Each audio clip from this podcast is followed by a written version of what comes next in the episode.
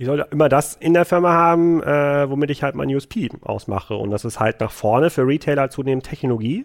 Ähm, äh, ich muss vielleicht jetzt nicht den Server selber hosten bei, mir im Unternehmen, aber ich, wenn ich sage, ich kann irgendwie eine bessere User Experience bauen in der App oder äh, auf der Webseite oder im Checkout an der Kasse als mein Wettbewerb, dann sollte ich das jetzt nicht bei SAP einkaufen, diese User Experience, sondern sollte in der Lage sein, das mit äh, verschiedenen Tools selber bauen zu können.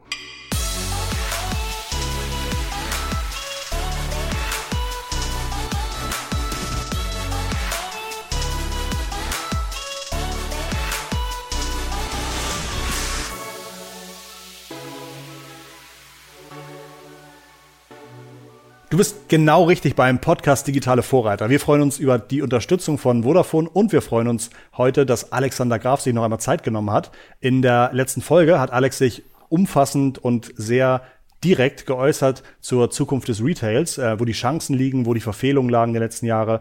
Und falls du die Folge noch nicht gehört hast, dann findest du sie auf jeden Fall hier im Podcast-Feed. Heute in dieser Rapid Fire Folge möchte ich ganz klare Fragen stellen, kurze Antworten provozieren und vor allem wissen, wie Alex sein Know-how fit hält, also was ihn alles so inspiriert vielleicht auch. Alex, cool, dass du noch einmal wieder dabei bist. Vielen, vielen Dank. Ich würde sagen, wir legen direkt los, oder? Sehr gerne. Ähm, wie wurde Retail vor zehn Jahren wahrgenommen? Aus der Kundensicht in Form von Läden, Zumindest äh, kann ich mich nur noch daran erinnern, dass, äh, ähm, ähm, dass man immer an einen Laden gedacht hat, an den Mediamarkt, äh, Konrad, Piken Kloppenburg, wenn es um ähm, Retail ging. Aus der Anbietersicht äh, zweigleisig. Es gab ein paar Anbieter, die waren irgendwie stark, die konnten mit den Retailern äh, gut verhandeln und gute Flächen rausholen. Die hatten vielleicht auch eigene Stores. Äh, die meisten Anbieter äh, hatten aber nicht so große Verhandlungsmacht. Da waren die Retailer auf einmal ganz, ganz stark und die konnten dann die Konditionen bestimmen. Das hat sich komplett gedreht. Äh, da sind die Marken mittlerweile ähm, wieder gut auf, wenn es halt gute Marken sind, äh, weil sie halt neue Kanäle ähm, haben. Aber äh, heute ist Online-Retail in der Wahrnehmung vor allem Amazon, in Deutschland zumindest oder in der westlichen Welt, wo Amazon ähm, aktiv, ist, aktiv ist und ein, ein, paar Spezialläden für andere Segmente, Salando für Fashion, About You für Fashion, Thomann für Elektronik äh, vielleicht und ähm, offline ist dann vor allem Food. Traust du dir zu, das Ganze auch nochmal zehn Jahre nach vorne zu denken? Also wie wird Retail in zehn Jahren aussehen? Nee, traue ich mich nicht. Krass. Krass. Krass. Wer denn sonst? Wer, wenn nicht du? Ähm, wie viel Prozent der Wertschöpfung sollte ein Retailer heute schon aus digitalen Transaktionen verdienen, um in Zukunft relevant zu bleiben? Ist das überhaupt eine sinnvolle Frage? Ich weiß nicht, ob es digitale Transaktionen sein müssen, aber ich würde sehr gerne fragen, wie viel Prozent der Wertschöpfung ist nicht mehr abhängig von der Handelsmarge? Dann frage ich das so. Und bei einem Alibaba, was ja die größte Plattform der Welt ist, ist es halt genau 0%, ist abhängig von der Handelsmarge, die gehen hier gar kein Warenrisiko ein. Bei einem Amazon sind es noch 40%, die haben so 60% Marktplatzumsatz und dann noch so ein bisschen Werbung und ähm, AWS und, und vieles mehr. Da kommt sogar die meiste Marge tatsächlich her. Bei einem Otto ist es wahrscheinlich noch so 80% klassische Handelsmarge, äh, bei der das Geschäft irgendwie äh, ähm, von abhängt. Die meisten Stationären hängen tatsächlich sehr stark von der Handelsmarge ab und versuchen natürlich, das hat man beim Media Mediamarkt gesehen, durch Zusatzservices wie ähm, Fernseheinrichten, Aufbauen noch ähm, Ertrag zu machen, so Beratungsgeschäft. Und ähm, das mag jetzt für Elektronik irgendwie funktionieren. Für Fashion ist das vielleicht was anderes. Kann es vielleicht das der Einrichtungsberater äh, sein oder der Einkleidungsberater, der vor Ort äh, ähm, Geld kassiert. Es muss aber unabhängiger werden von der Produktmarge auf jeden Fall. Welchen Anteil hat analoge Arbeit an deinem Unternehmen, wo du dich eigentlich äh, wunderst und sagst, Mensch, dass ich das immer noch per Hand mache, per Brief mache, selber zu Fuß mache, whatever. Also gibt's gibt's Prozesse, wo du eigentlich selber sagst, darf eigentlich keiner wissen, dass Alex Graf das nicht digital gelöst hat? Ja, ich muss schon noch sehr oft mit der Bahn fahren. Das halte ich immer noch für analoge äh, ja. ähm, Arbeit. Also man hat schon einen, einen, größeren Teil virtuelle Arbeit, aber man muss halt am Ende des Tages, äh, ist insbesondere mein Geschäft halt ein People's Business. Ich muss mit Leuten reden. Ähm, ich, wenn ich sie einstelle oder wenn ich irgendwie Kunden überzeuge, das ist immer analog. Das findet auch meistens in einem analogen Raum statt. Die besten Events, die wir machen, sind analoge Events äh, und nicht Webinare. Also ein gutes Dinner, ein gutes kleines Konferenzformat, eine gute Masterclass wird man ja auch bei der OMR 2020 sehen. Das ist halt das Format, warum die Leute da hingehen. Nicht, weil sie danach ein, äh, Video gucken können, sondern weil sie erleben können, mitfragen können. Ähm, da hat also meine Arbeit noch einen sehr, sehr hohen analogen Anteil. Der klassische Verwaltungsteil, wie pflege ich Verträge, wie pflege ich einen Deal, wie gebe ich Finanzen frei, das ist zum großen Teil analog. Also tatsächlich, wenn ich irgendwie gerade ähm, äh, sozusagen noch beim Flugzeug boarde, kann ich nochmal zwei, drei Verträge sozusagen durchlesen, freizeichnen per äh, äh, DocuSign. Äh, wir haben mittlerweile ähm, Oracle NetSuite so als große Finanzsuite, da ist irgendwie alle Zahlungsprozesse Prozesse sind hinterlegt und man kann Freizeichnungsebenen festlegen. Es gibt da weniger Papier nach vorne. Ähm, äh, eigentlich immer nur, wenn irgendjemand Zugriff auf ein Konto haben will, äh, gibt es irgendwie einen mega Stapel Papiere, die rumgeschickt werden, weil diese Rechte dann doch nochmal analog gepflegt werden. Da hoffe ich sehr auf äh, Blockchain-Mechanismen, die da in Zukunft äh, greifen, die es noch ein bisschen einfacher machen. Aber ich muss schon sagen, also, da leuchten deine Augen richtig. Ja, also ich glaube, also jede, also jede DocuSign-Unterschrift, die ich irgendwie so mache, ist, äh, äh, löst bei mir so ein kleines Freudestrahlen aus. Okay. Make or buy, welche digitalen Kompetenzen sollte ich als Retailer unbedingt in der Firma haben, aber was könnte ich vielleicht als Komponente auslagern? Ich sollte immer das in der Firma haben, äh, womit ich halt mein USP ausmache. Und das ist halt nach vorne für Retailer zunehmend Technologie. Ähm, äh, ich muss vielleicht jetzt nicht den Server selber hosten bei, mir im Unternehmen, aber ich, wenn ich sage, ich kann irgendwie bessere User Experience bauen in der App oder äh, auf der Webseite oder im Checkout an der Kasse als mein Wettbewerb, dann sollte ich das jetzt nicht bei SAP einkaufen, diese User Experience, sondern sollte in der Lage sein, das mit äh, verschiedenen Tools selber bauen zu können.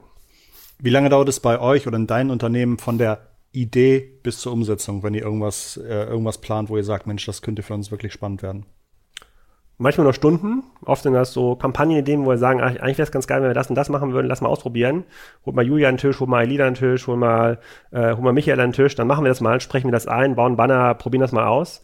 Ähm, ich glaube, im Unternehmen, was noch sehr, sehr flache Hierarchien hat, Spryker hat jetzt so 220 Mitarbeiter, ähm, kann man Sachen tatsächlich innerhalb von Tagesfrist umsetzen.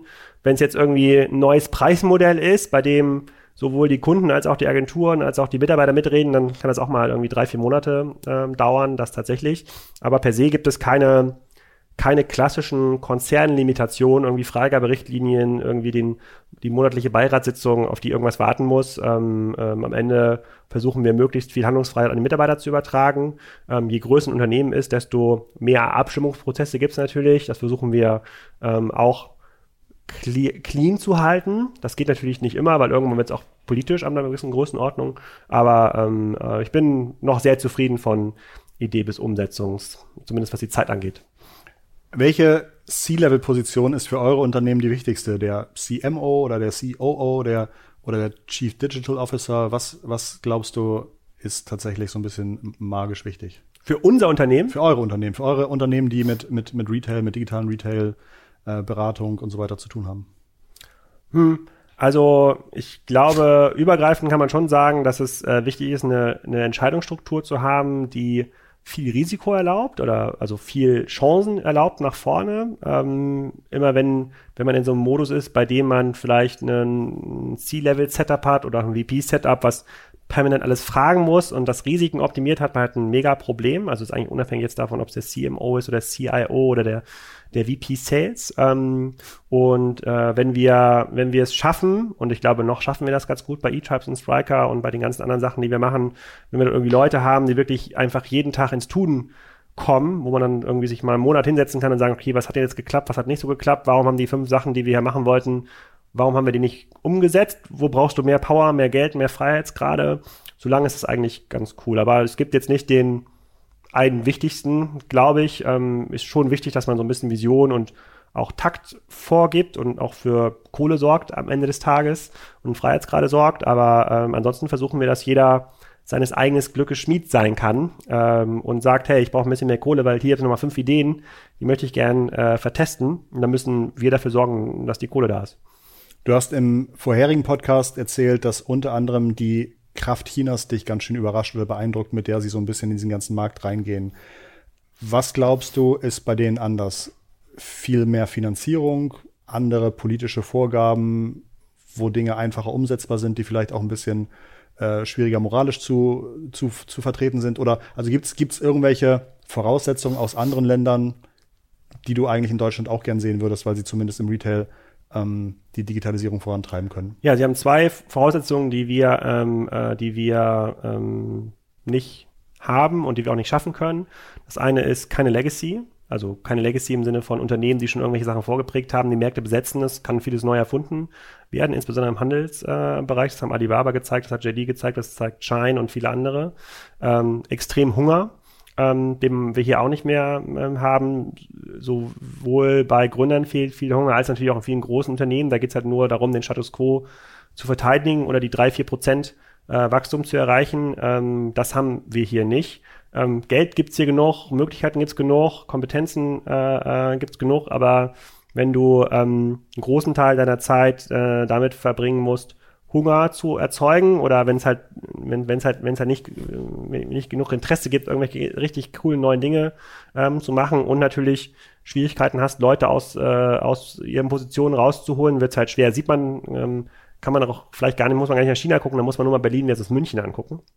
Es ist in München viel, viel schwerer, digitale Modelle zu gründen, weil du natürlich äh, anders als in Berlin nie die Phase hattest, wo sich mal über zehn Jahre so eine Art digitale Infrastruktur ausbildet. Also Leute, die jetzt nicht die Option hatten, bei einem großen Unternehmen zu arbeiten für 40, 50.000 Euro, sondern auch mal für 15.000 Euro mal fünf Jahre ähm, arbeiten konnten oder für 20 und trotzdem irgendwie happy waren, sozusagen, die sitzen jetzt da und aus dem Pool kannst du schöpfen, während du in München vor zehn Jahren entscheiden musstest zwischen 20.000 Euro Startup-Job und 50.000 Euro Job bei BMW, äh, den du aber brauchtest, um die Mietwohnung zu bezahlen.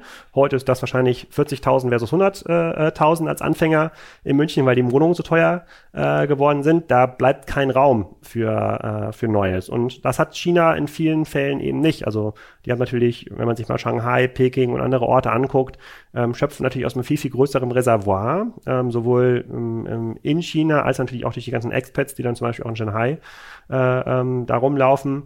Ich sehe gar nicht solche Sachen wie weniger Datenschutz oder als, und Co. als Voraussetzung. Spannend. Das ist sicherlich ganz hilfreich, um, um ein paar Sachen zu entwickeln. Und klar hat man natürlich durch ein eher föderales äh, äh, Entscheidungssystem in, in Deutschland, auch ein föderales Miteinander, auch in der Unternehmenskultur ein paar mehr äh, Schwierigkeiten. Aber ähm, am Ende ist es immer Legacy, die hindert. Welche Quellen nutzt du persönlich, um dich auf dem Laufenden zu halten? Also mein Lieblingsblog ist Exciting Commerce. Äh, da lasse ich mich natürlich immer informieren, was so im E-Commerce passiert. Da ist äh, Jochen Krisch, der Autor, immer extrem gut informiert, was so im Markt äh, ähm, passiert. Ansonsten habe ich so die diversen Newsletter, die für meine Szene so ähm, relevant sind. Guckt man natürlich auch ein bisschen an, was bei OMR gibt. Aber mein wichtigster Kanal ist wahrscheinlich Twitter. Also über Twitter erfahre ich die meisten Dinge, sehe die lustigsten Sachen, also dass das alte Leute, soziale Netzwerk nenne ich es immer. Äh, Folgst du da eher Unternehmen oder eher einzelnen Personen? Einzelnen Personen. Mhm. Und auch nicht vielen. Mhm. Ähm, trotzdem ist der Stream immer relativ voll von, von spannenden Dingen. Ich habe auch gar nicht so viel Zeit, immer so viel Neues zu entdecken. Weil da folge ich, da schaffe ich es irgendwie so ein paar Diskussionen zu folgen, so ein paar Memes auch mal mitzuverfolgen, wie sie, äh, wie sie entstehen. Ähm, und ähm, ähm, dann lasse ich mich natürlich nochmal so ähm, ein, zwei Mal inspirieren im Monat durch Zeitschriften, aber ähm, das ist jetzt gar nichts, hat nichts mit Neuigkeitswert zu tun, sondern eher was mit, äh, äh, eher was mit meiner Branche. Welche ein, zwei Abkürzungen benutzt du häufig, die leider außerhalb deiner Branche kaum einer kennt?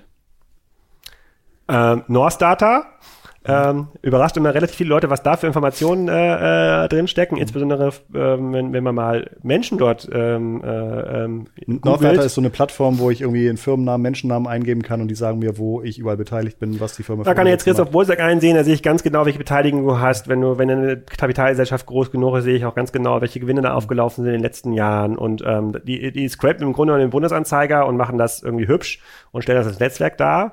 Das ist, glaube ich, eine Quelle, die relativ wenig Leute nutzen, die ich nutze, die auch anderen zur Verfügung steht. Und dann gibt es, glaube ich, eine Quelle, die äh, wenig Leute nutzen, die ich nutze, die anderen nicht zur Verfügung steht. Das ist natürlich mein Netzwerk über LinkedIn, Xing, den Kassen zu den Newsletter. Da sind irgendwie 10, 15.000 Leute drin, auf die ich halt irgendwie jederzeit direkt zugehen kann und sagen kann, ach, guck mal, den kenne ich doch von dem Unternehmen, den frage ich einfach mal, ob er mich mal ein Intro machen kann oder was das hier für ein Thema ist, was die gerade im Bereich E-Commerce ähm, haben. Das sind, glaube ich, schon ähm, das mache ich schon ganz gerne und das, glaube ich, sozusagen, das habe ich mir natürlich auch erarbeitet. Äh, äh, ähm, aber da haben andere, da verstehe ich auch gar nicht genau, warum andere das nicht machen. Das ist gar nicht so schwer, so ein Netzwerk zu bauen und irgendwie Relevanz aufzubauen. Die sind irgendwie zu faul dafür.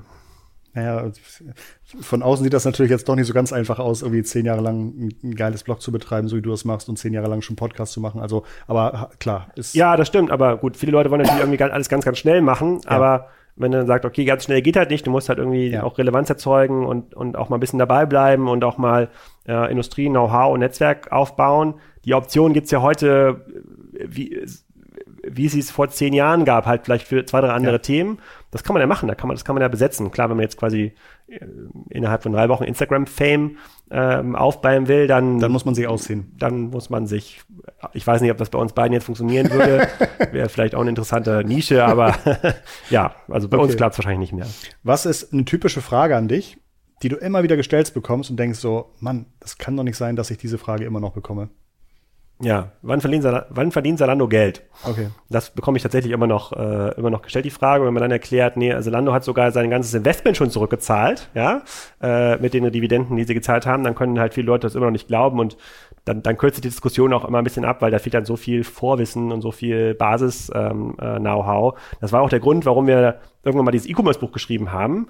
Zwischendurch haben wir mal so Zettelsammlungen rumgeschickt, so vereinfacht gesagt, Linksammlungen. Und irgendwann haben wir gemerkt, dass es halt so viel Wissen in diesen, äh, in dieser E-Commerce-Entstehung und in, oder in eurem Fall ist das halt so eher Online-Marketing, das ist so, als würde jetzt ein Architekt mir erklären, wie man Haus baut.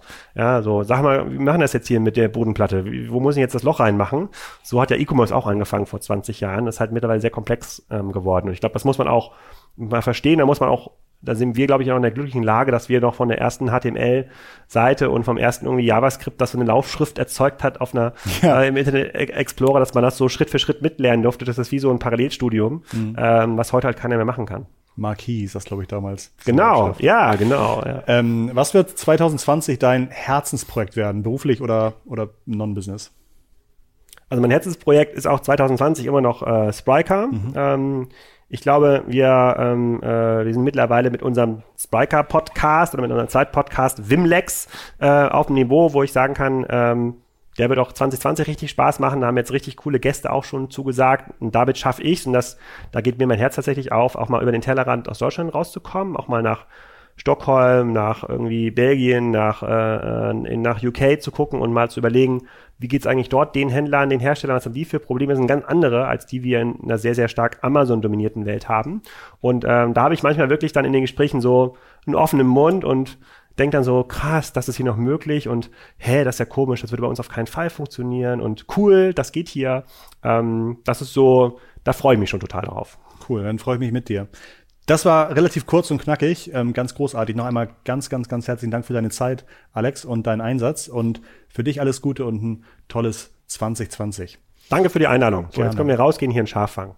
Ein, ein Schaf fangen, ja, mal gucken. Ich habe ähm, weiße Schuhe an ähm, und es ist draußen ein bisschen nass, aber wir versuchen es mal. Ähm, digitaler Retail, da wird gerade hart transformiert, aber am Ende des Tages gibt es kein digitalen Handel, vielleicht auch ohne Kupfer- oder Glasfaserkabel. Alex hat ja eben schon erklärt, dass er hier auf dem Land in Schleswig-Holstein ähm, lieber deutlich mehr Internet hätte, als ihm überhaupt zur Verfügung steht. Und in der nächsten Folge spreche ich mit Jutta Zylo. Und sie ist seit, ich glaube, über 50 Jahren im Familienunternehmen der Zylo AG. Und Jutta sagt selbst, wir ziehen Strippen. Das macht sie aus Leidenschaft, aber auch, das wird relativ klar in dem Podcast, ganz klar aus Verantwortung. Äh, Jutta erklärt uns, nächste Woche, welche Herausforderungen noch vor uns liegen, um wirklich überall dickes Breitband zu verwenden und dass schlechte Koordination in der Verwaltung oft dafür sorgt, dass an manchen Stellen, wo schon Glasfaser liegt, noch ein zweites Glasfaser ver verlegt wird, während andere Bereiche der Republik, vielleicht hier auch in Schleswig-Holstein, noch weiter auf Breitband, Breitband warten müssen. Ich freue mich also auch sehr auf Jutta. Äh, und auf dich, wenn du zuhörst natürlich. Ganz lieben digitalen Dank für unseren heutigen Gast Alex nochmal. Äh, Grüße an dich zu Hause. Bis nächste Woche. Wir hören uns. Ciao. Dankeschön.